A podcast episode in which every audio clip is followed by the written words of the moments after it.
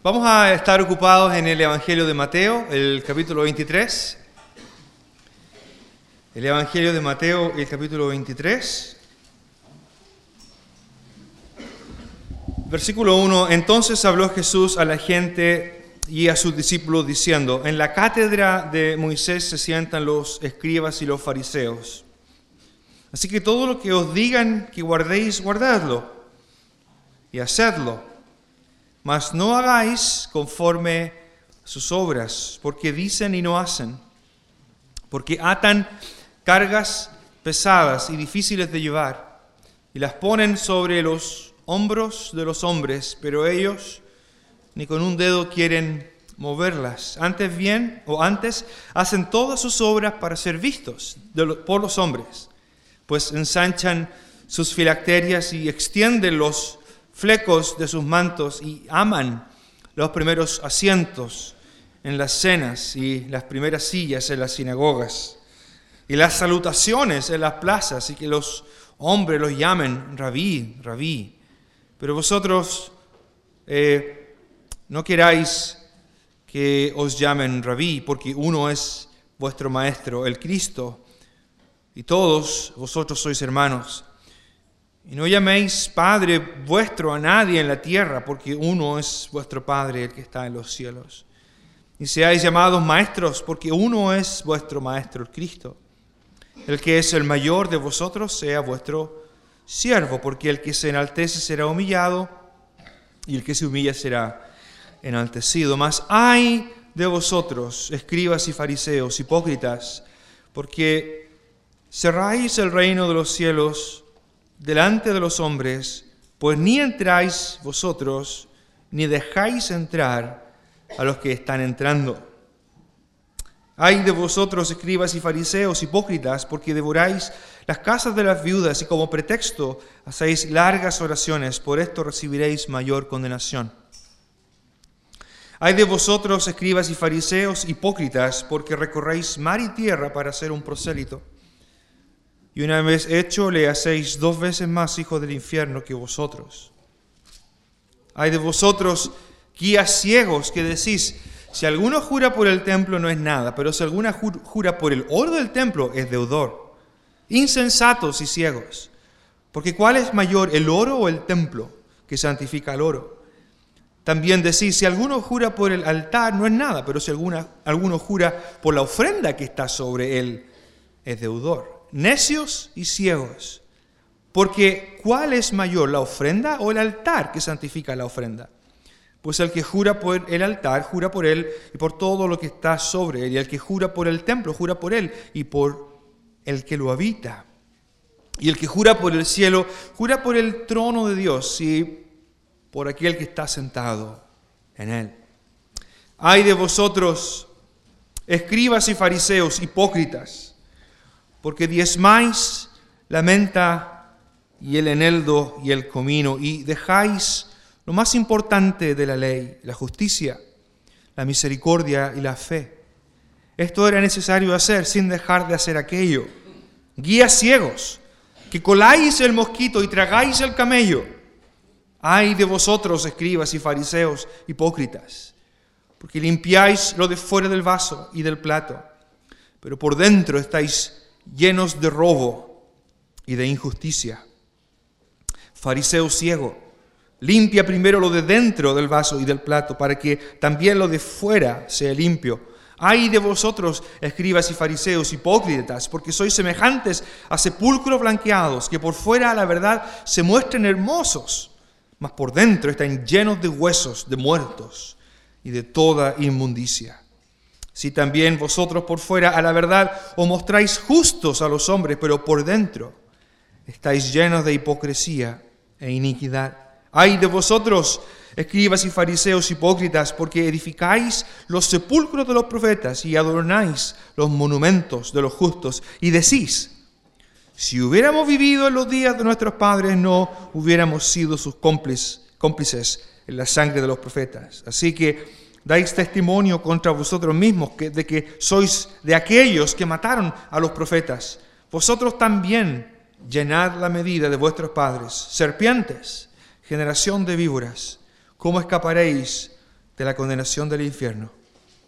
Por tanto, he aquí, yo os envío profetas y sabios y escribas, y de ellos a unos matarán y crucificaréis, y a otros azotaréis en vuestras sinagogas y perseguiréis de ciudad en ciudad, para que venga sobre vosotros toda la sangre justa que se ha derramado sobre la tierra, desde la sangre de Abel, el justo, hasta la sangre de Zacarías, hijo de Berequías, a quien matasteis entre el templo y el altar. De cierto os digo que todo esto vendrá sobre esta generación. Jerusalén, Jerusalén, que matas a los profetas y apedreas a los que te son enviados. ¿Cuántas veces quise juntar a tus hijos como la gallina junta sus polluelos debajo de las alas?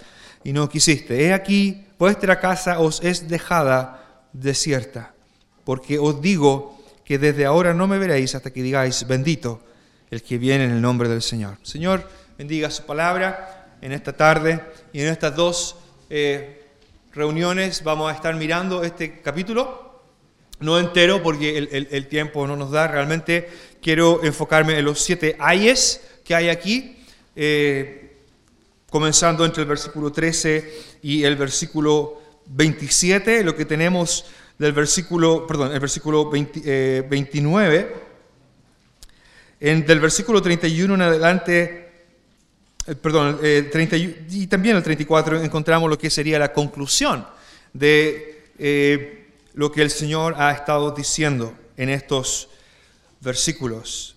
Capítulo 23 abre con una eh, similitud a lo que es el Sermón del Monte, también viene la gente y también sus discípulos. Y lo que el Señor va a hacer aquí es referirse a, a este grupo eh, conocido como escribas y fariseos.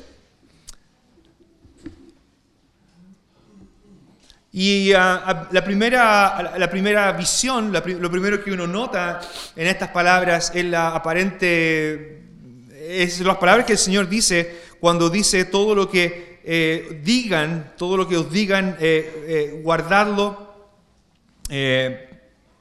y hacedlo, mas no hagáis conforme a sus obras.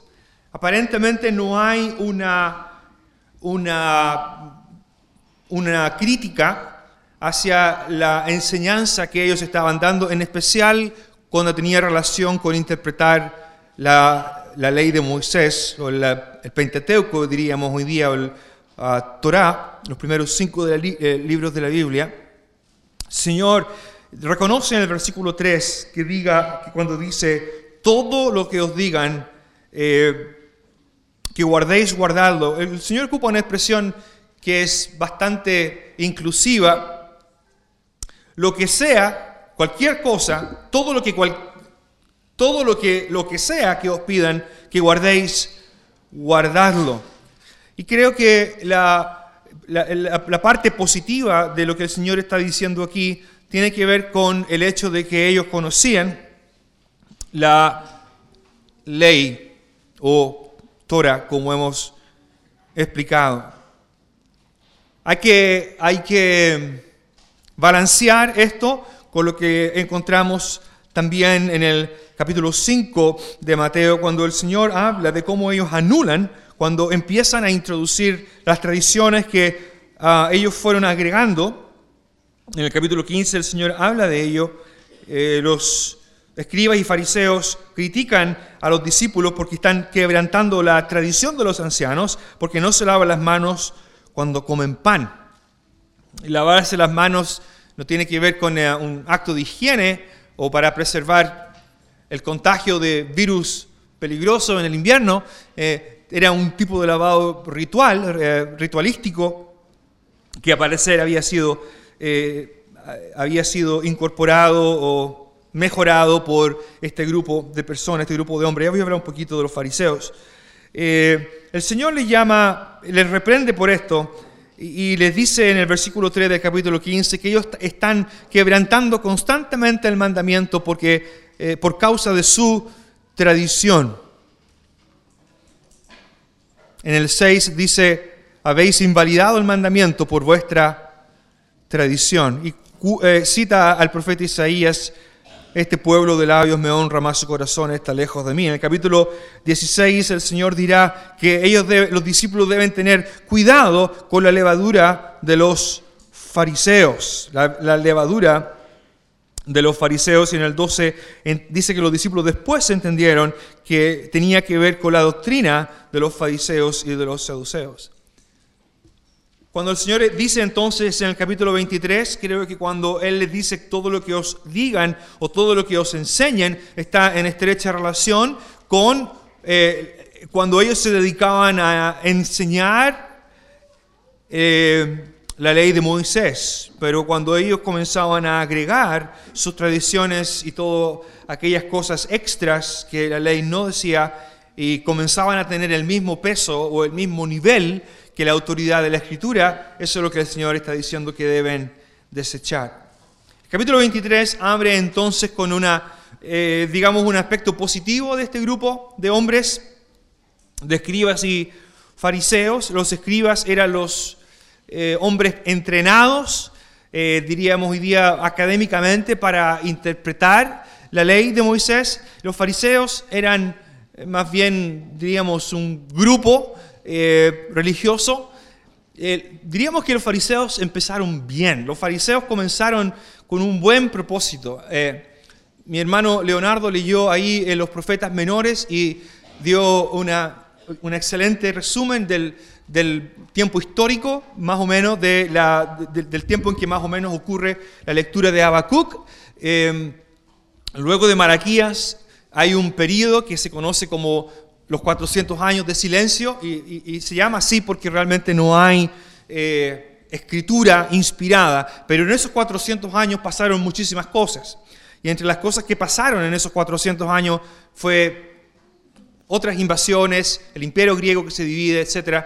Y eh, la, cultura griega comienza a, invadir eh, todo el, mundo conquistado y obviamente eso también llega a la tierra de Judá. Los fariseos aparecen como un grupo que quiere, que motiva al pueblo de Israel a preservarse de cualquier cosa que vaya a alejarles del Dios de Israel. Eh, así que el, desde sus inicios podríamos decir que su intención era, era buena, no era mala, era, era positiva más que negativa.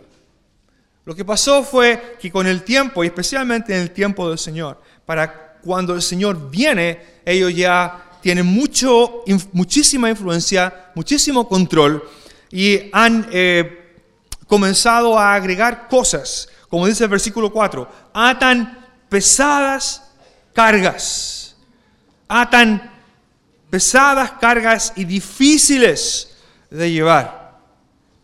Y las ponen sobre los hombros de los hombres, pero ellos ni con un dedo quieren moverlas.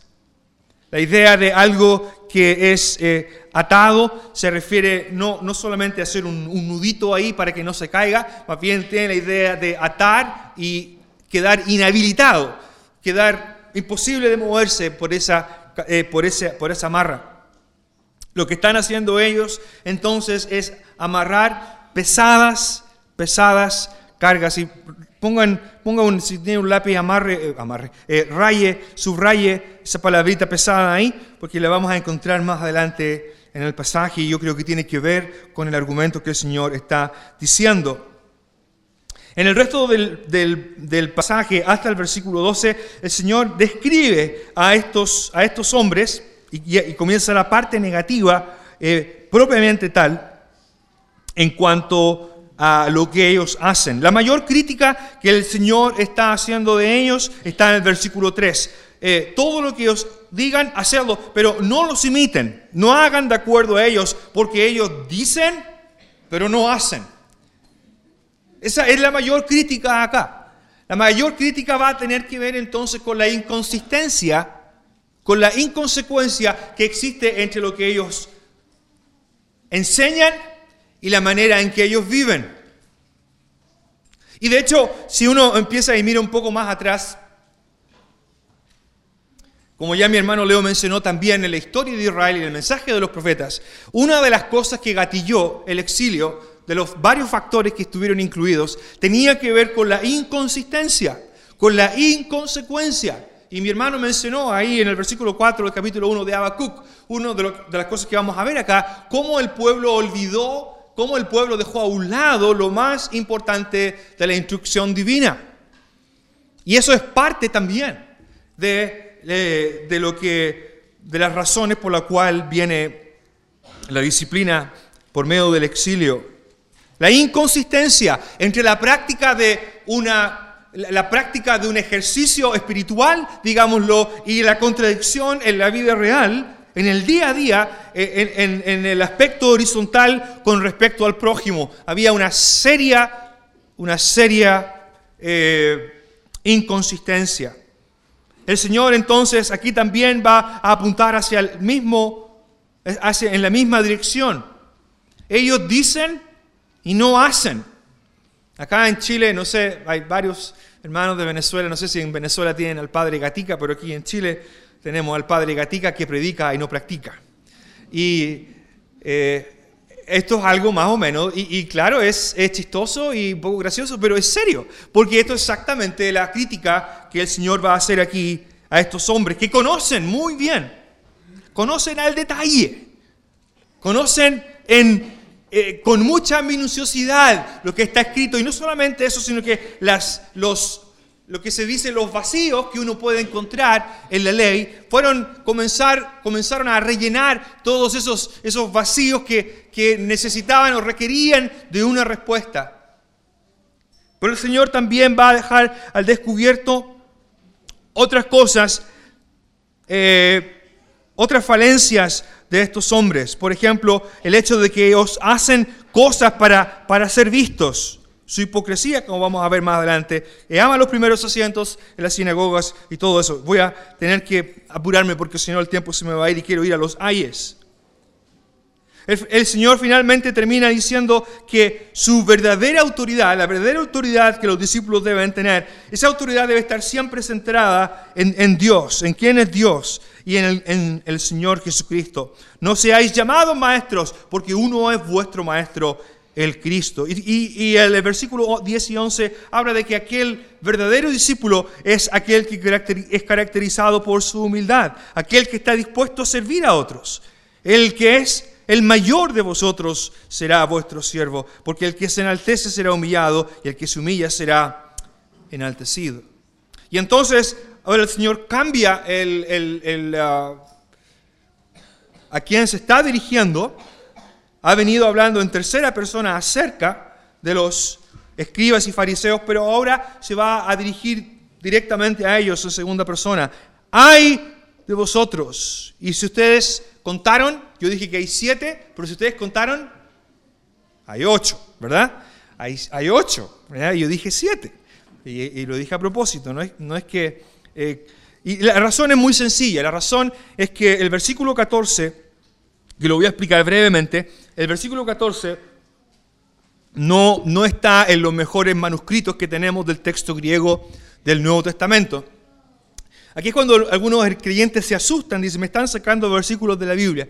Y no es que lo estén sacando, simplemente los, los testigos que se tienen, los testigos son los manuscritos, recuerden que tenemos miles y miles y miles de manuscritos eh, del Nuevo Testamento, algunos son más cercanos y son más confiables que otros, y esos son los que se ocupan para reconstruir la traducción que usted está leyendo.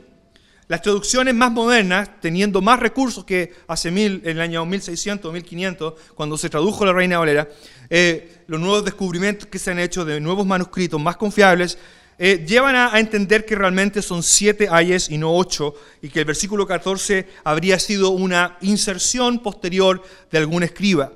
Ahora, el problema se soluciona eh, fácilmente porque el versículo 14, aunque no está en Mateo, sí está en Marcos y sí está en Lucas. Por tanto, la enseñanza sí está. Lo único que cambia es la posición. Y lo que sucedió es que antes que el canon, me hago un pequeño paréntesis aquí, antes que el canon se cerrara, el canon se cerró tarde, tarde, tarde, por ahí por el siglo tercero, cuarto, el canon del Nuevo Testamento y de la Biblia se cerró. Antes que el canon se cerrara, los escribas se tomaban muchas libertades. No existía derechos de autor en esa época. Eh, eh, eh, no, es, que, no es que había piratería, es, que simplemente se hasta se consideraba positivo y bueno que alguien le, le pusiera o le agregara algo, porque y esto es lo que muchos escribas, que eran creyentes, muchos de ellos, que iban copiando, decían, eh, aquí deberíamos agregar lo que dice Marcos y Lucas, y entonces insertaron el versículo 14. Eso es probablemente lo que ocurrió. Pero eso no quiere decir que la enseñanza no esté, está en, Marcos y en Lucas. Y ya que estoy hablando del 14, eh, eh, la crítica que aparece en Marcos y Lucas, entonces la crítica es, ay de vosotros, escriba y fariseo, porque devoráis las casas de las viudas.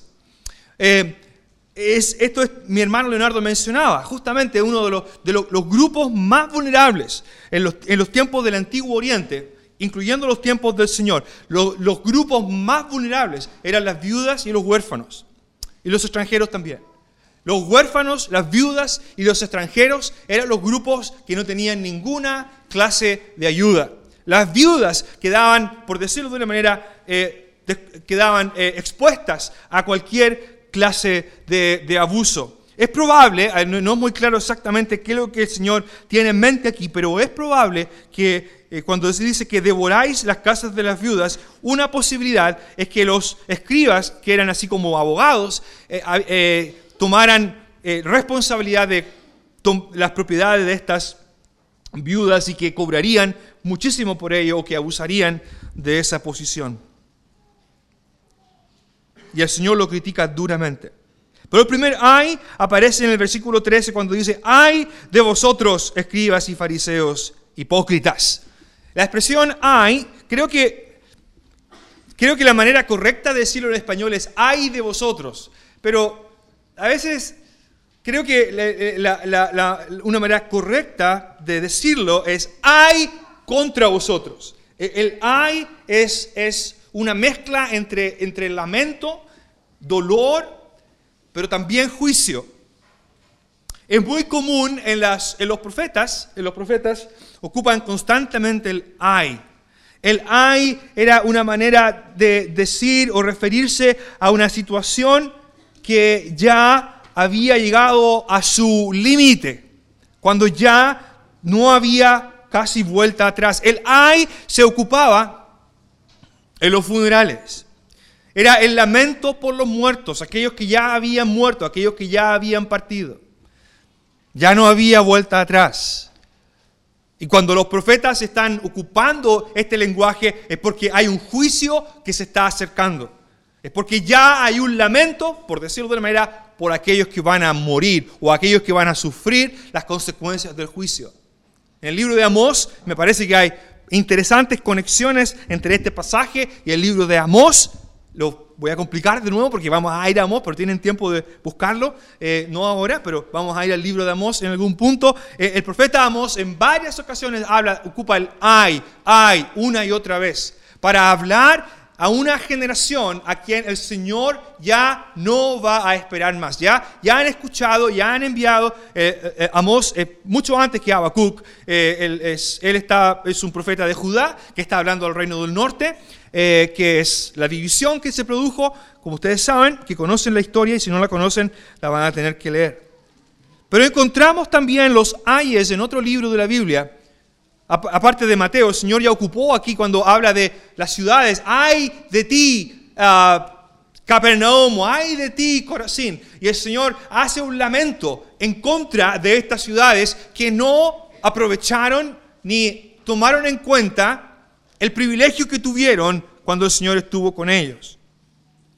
En el otro libro de la Biblia donde aparece mucho esta expresión ay es el libro de, muy bien, Apocalipsis, donde juicios están a punto de venir. Hay de los que moran en la tierra. Hay contra aquellos. El hay es contra aquellos que están viviendo en la tierra porque son los que van a sufrir las plagas de los juicios que están por venir. Así que cuando el Señor ocupa esta expresión hay, es una expresión tremendamente seria.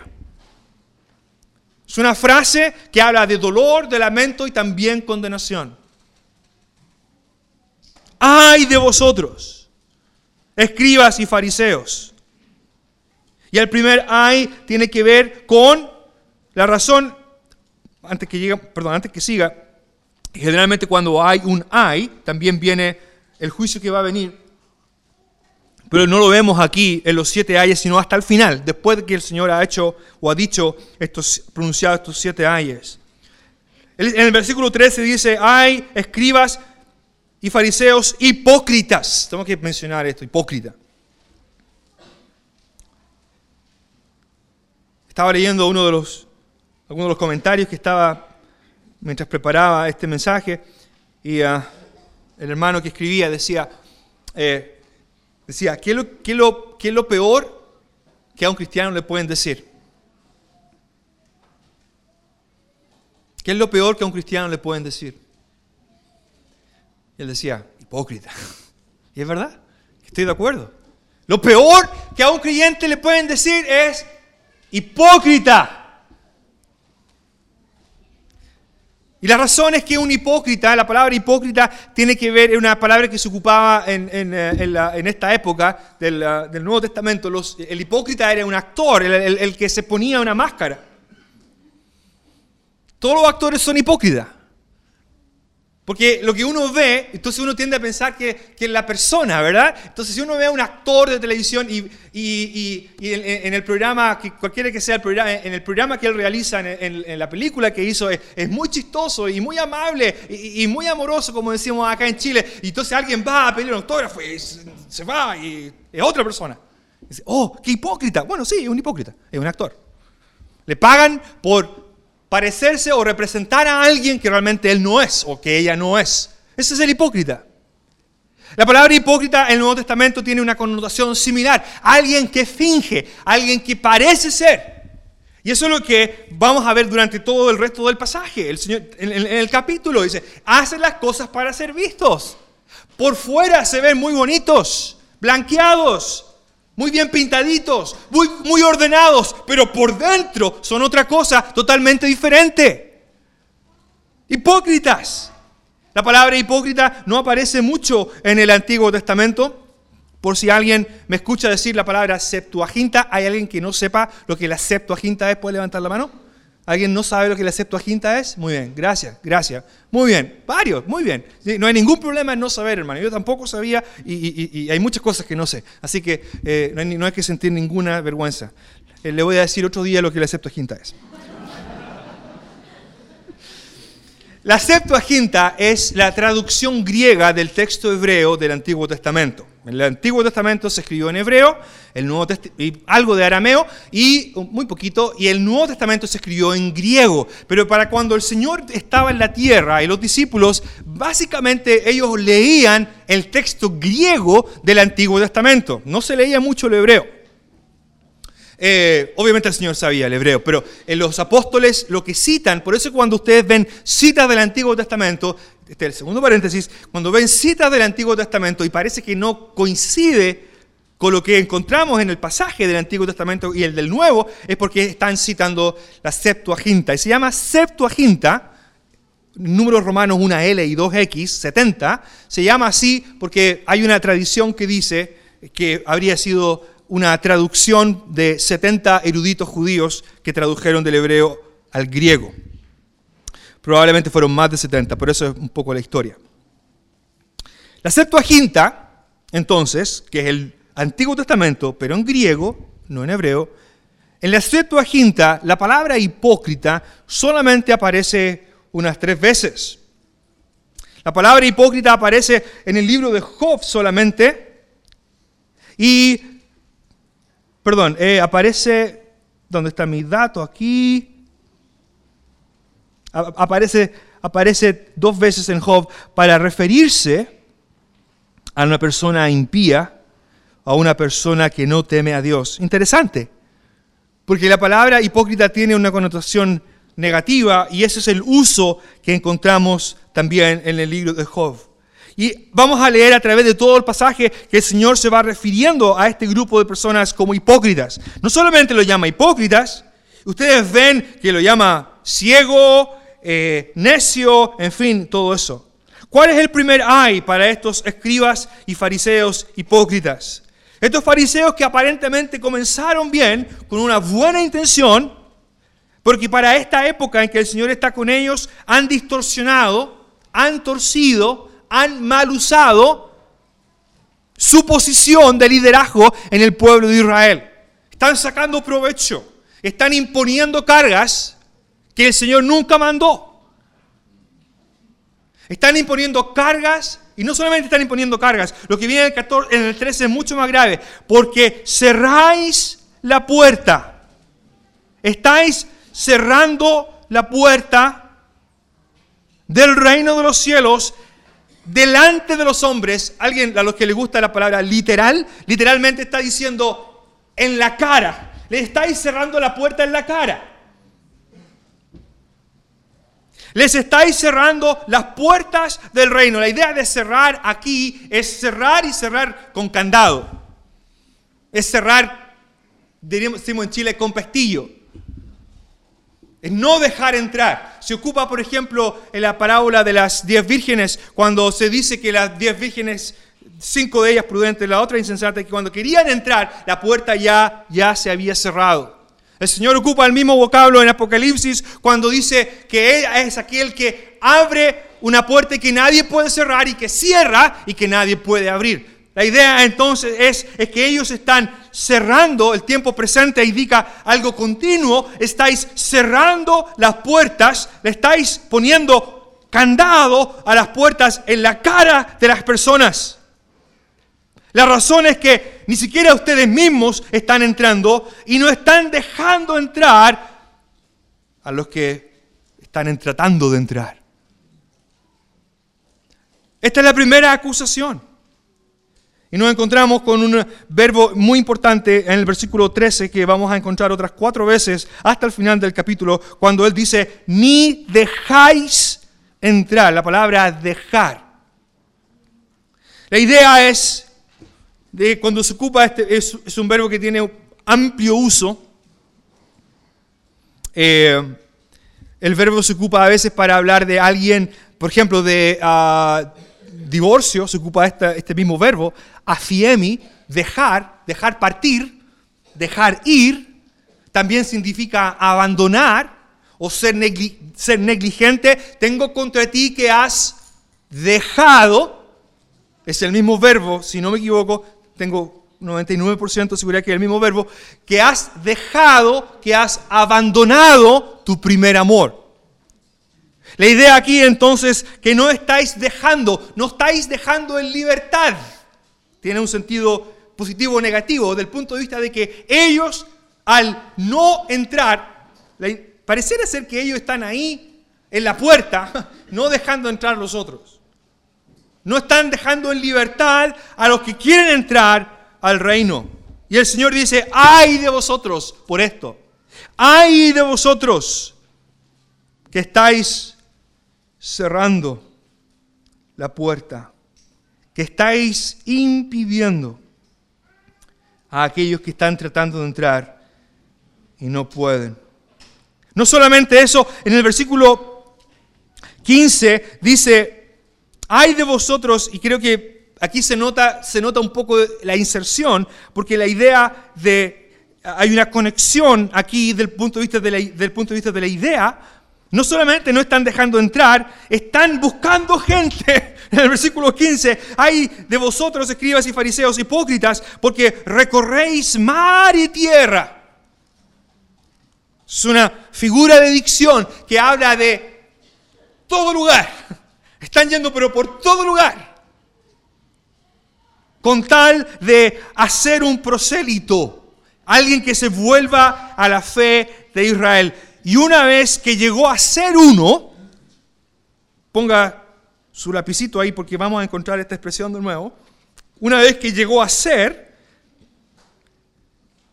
recorren tierra y mar para hacer, otro verbo importante, y una vez hecho, una vez que llegó a ser, lo hacéis dos veces más, hijo del infierno, que vosotros.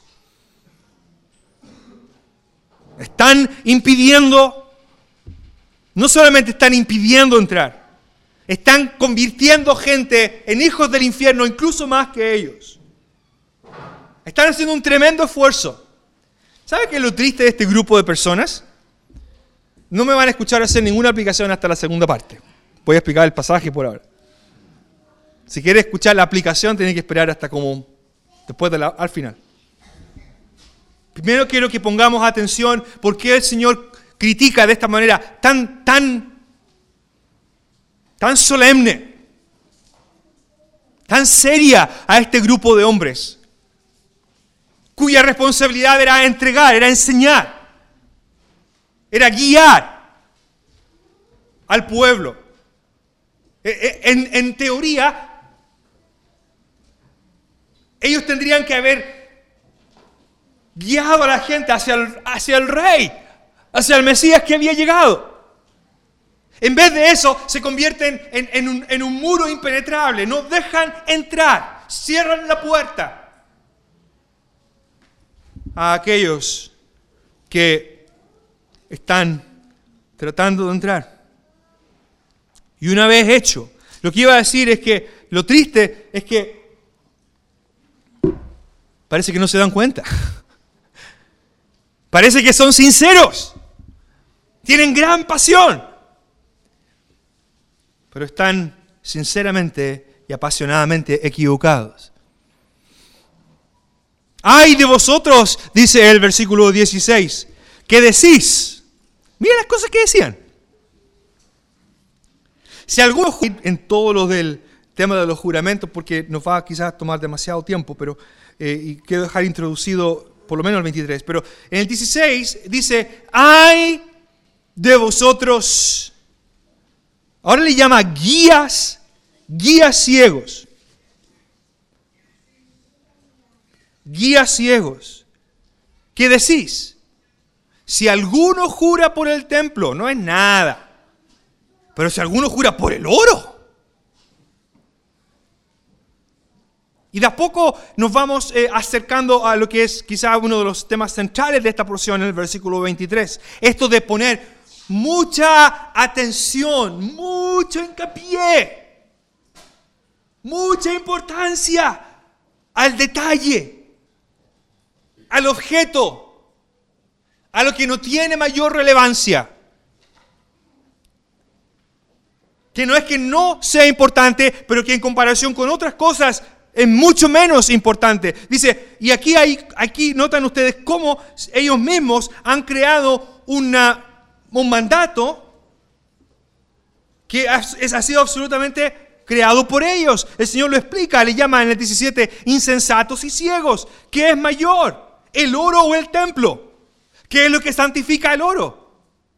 E, el oro es importante porque está aplicado al templo. Lo importante es el templo, como dice más adelante en el versículo 21, eh, el que jura por el templo, jura por él y, por lo que él habita y por el que lo habita. En el versículo 18 el Señor dice, si alguno jura por el altar, ah, no es nada. Pero si alguno jura por la ofrenda, oh, ahí es deudor. Está debiendo. Eh, el Señor ocupa un verbo en tiempo presente, está debiendo, es deudor. Está bien si jura por el altar, jura por el altar. Si no lo cumple no pasa nada. Si juras por el templo, bueno, de hecho ya sabemos que el Señor ya había dicho antes que vuestro sí sea sí, vuestro no sea o no. Pero estamos viendo lo que estos hombres hacían. Había una distorsión en cuanto a lo que realmente era valioso. Había una distorsión en cuanto a lo que realmente tenía valor a los ojos de Dios. El altar es mucho más valioso porque por lo que el altar hace. El altar es el lugar donde las ofrendas eran presentadas. El templo es mucho más importante por quien, a quien, no solo a quien representa, sino porque la presencia de Dios estaba allí. Pero yo decía, no, mira, lo que importante es el oro. El oro del templo es lo que vale. No eres deudor si es que no cumples tu, tu juramento Eres deudor solo si usas el oro del templo. Así que jura por el templo nomás. Y ahí quedan necios, ciegos. ¿Cuál es mayor? ¿La ofrenda o el altar? Dice el 19. En el 22 el Señor agrega algo. Dice, el que jura por el cielo, jura por el trono de Dios y por aquel que está sentado en Él.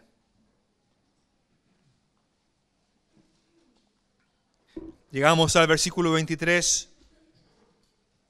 En nuestro siguiente, ay, ay de vosotros, escribas y fariseos, hipócritas, porque diezmáis la menta y el eneldo y el comino.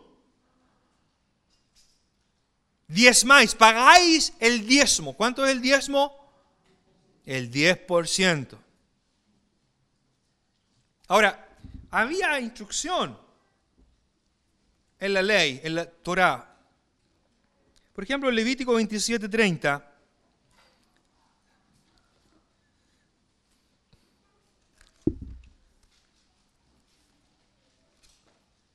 se habla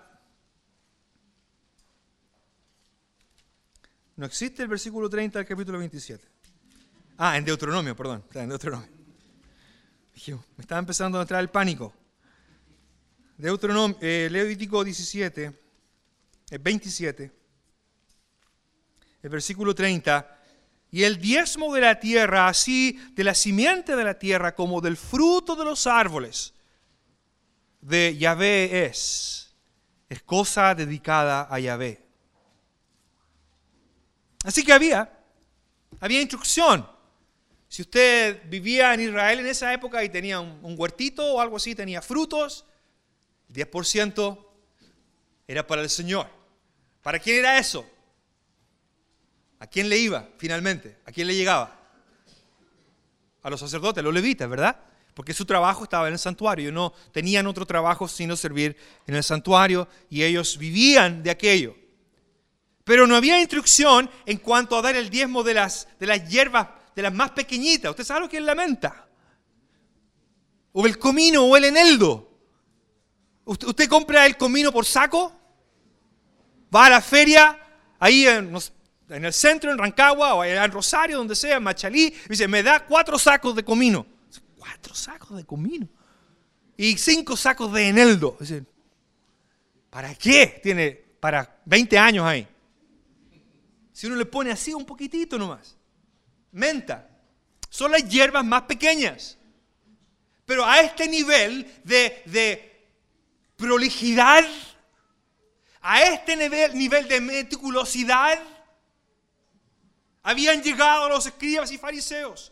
Habían llegado a, desvivirse, a, a, perder el sueño, sacando cálculos. El 10% del comino, el 10% del eneldo leí algo interesante. Eh, un, eh, comentarista dice que los, los, eh, los rabinos consideraban como algo muy, muy importante el diezmo y que lo consideraban como una especie de protección para la riqueza. Interesante. Bien puede ser, porque el Señor lo llama aquí mismo en el versículo, eh, eh, en el versículo 25, dice, estáis llenos de robo y de injusticia. Ya hemos leído de, que ah, asolaban o devoraban las casas de las viudas. En otros lugares de los evangelios el Señor reconoce que los escribos y fariseos eran amantes del dinero. Puede ser que haya habido una segunda intención detrás, una especie de protección, una especie de, de una especie de talismán para proteger mis riquezas, para que me vaya bien, para que Dios no me castigue. Voy a asegurarme de pagar el diezmo de lo más mínimo, que no se me vaya a olvidar algo, no sea que Dios me va a castigar y voy a perder las riquezas que tengo. Puede ser. Ay de vosotros que pagáis el diezmo de la menta, del eneldo y del comino y dejáis. Le dije que subrayara la palabrita dejar o no. ¿Dónde aparecía? En el versículo 4. En el versículo, perdón, en el versículo, eh, en el versículo 13, cuando dice, ni dejáis entrar a los que están entrando, el mismo verbo, mí El mismo verbo griego, afiemi, no dejáis entrar, pero ahora el Señor está usando este mismo vocablo para decir que ellos están preocupados de, de lo diminuto, de lo minucioso, pero que están dejando a un lado, que están abandonando lo más importante. Ahora, también le dije que rayara la palabrita pesado, ¿no? Los chilenos son pesados a veces. ¿Verdad, hermano? No, no siempre. Ver, hermano sincero ahí. No se refiere a ese peso. Tienen que conocernos bien y vas a dar cuenta que no son tan pesados. En el versículo 4 el Señor dice, ponen sobre los hombros de los hombres eh, cargas pesadas. Pesadas. El Señor ocupa la misma palabra aquí. En el versículo 23 dice, dejáis o abandonáis lo más pesado de la ley. Literalmente, eso es lo que dice. No es casualidad, ¿verdad? No solamente ellos son culpables de poner pesadas cargas que ellos ni siquiera con un dedo quieren levantar. Como esos jefes que hacen trabajar los obreros, ya toma tú, y ellos hacen todo el trabajo pesado, pero ellos no. Y después se llevan todo el crédito. Bueno, el Señor dice, ustedes están atando algo que no se pueden librar y es tan pesado la carga ustedes no la quieren levantar están atando pesadas cargas, pero están abandonando, están siendo negligentes con lo más pesado de la ley, con lo que tiene más peso y por tanto es lo más importante. Esa es la crítica. Estáis siendo negligentes con lo que era el corazón de la instrucción del Antiguo Testamento y, ¿por qué no decirlo, el Nuevo también? Porque toda la ley en un mandamiento se resume. ¿Cuál es? Oh, amarás al Señor tu Dios con todo tu corazón y con toda tu mente, con todas tus fuerzas y con toda tu alma y a tu prójimo como a ti mismo. Es lo que Santiago llama la ley real, la ley del rey. Amarás a tu prójimo como a ti mismo. Habéis sois tan minuciosos en el detalle. Oh, os fijáis en lo más mínimo. Eh, el 10% del comino, el 10% de la menta, Señor, aquí te lo traigo y estáis abandonando lo que es más pesado, lo que es más importante para Dios, la justicia, la misericordia y la fe. Ahora, esto es sorprendente lo que dice al final del versículo. Voy a retomar aquí para hablar un poquito más de lo que dice el 23, después de la 11. Esto era necesario hacer sin dejar de hacer aquello. Noten ustedes que el Señor no está criticando que ellos paguen el diezmo del comino y de la menta. Lo que él está criticando es que solamente se estaban esforzando por hacer ello, aquello y siendo negligentes con lo más importante. Si tú quieres diezmar el eneldo, el comino y la menta, fantástico, hazlo. Pero no digas que eso es lo que te hace espiritual. O no, no digas que eso es lo que te hace ser mejor que otros. No lo impongas como una carga que si alguien lo cumple, entonces está bien con Dios, porque eso no es lo más importante. Lo más importante es lo que el Señor dijo, no solamente aquí, lo dijo a través del profeta Miqueas, lo dijo a través del profeta, del profeta Oseas y lo dijo a través de todo, a través del Antiguo Testamento. Misericordia quiero y no sacrificio. Oh hombre, Dios te ha declarado lo que es bueno delante de Él.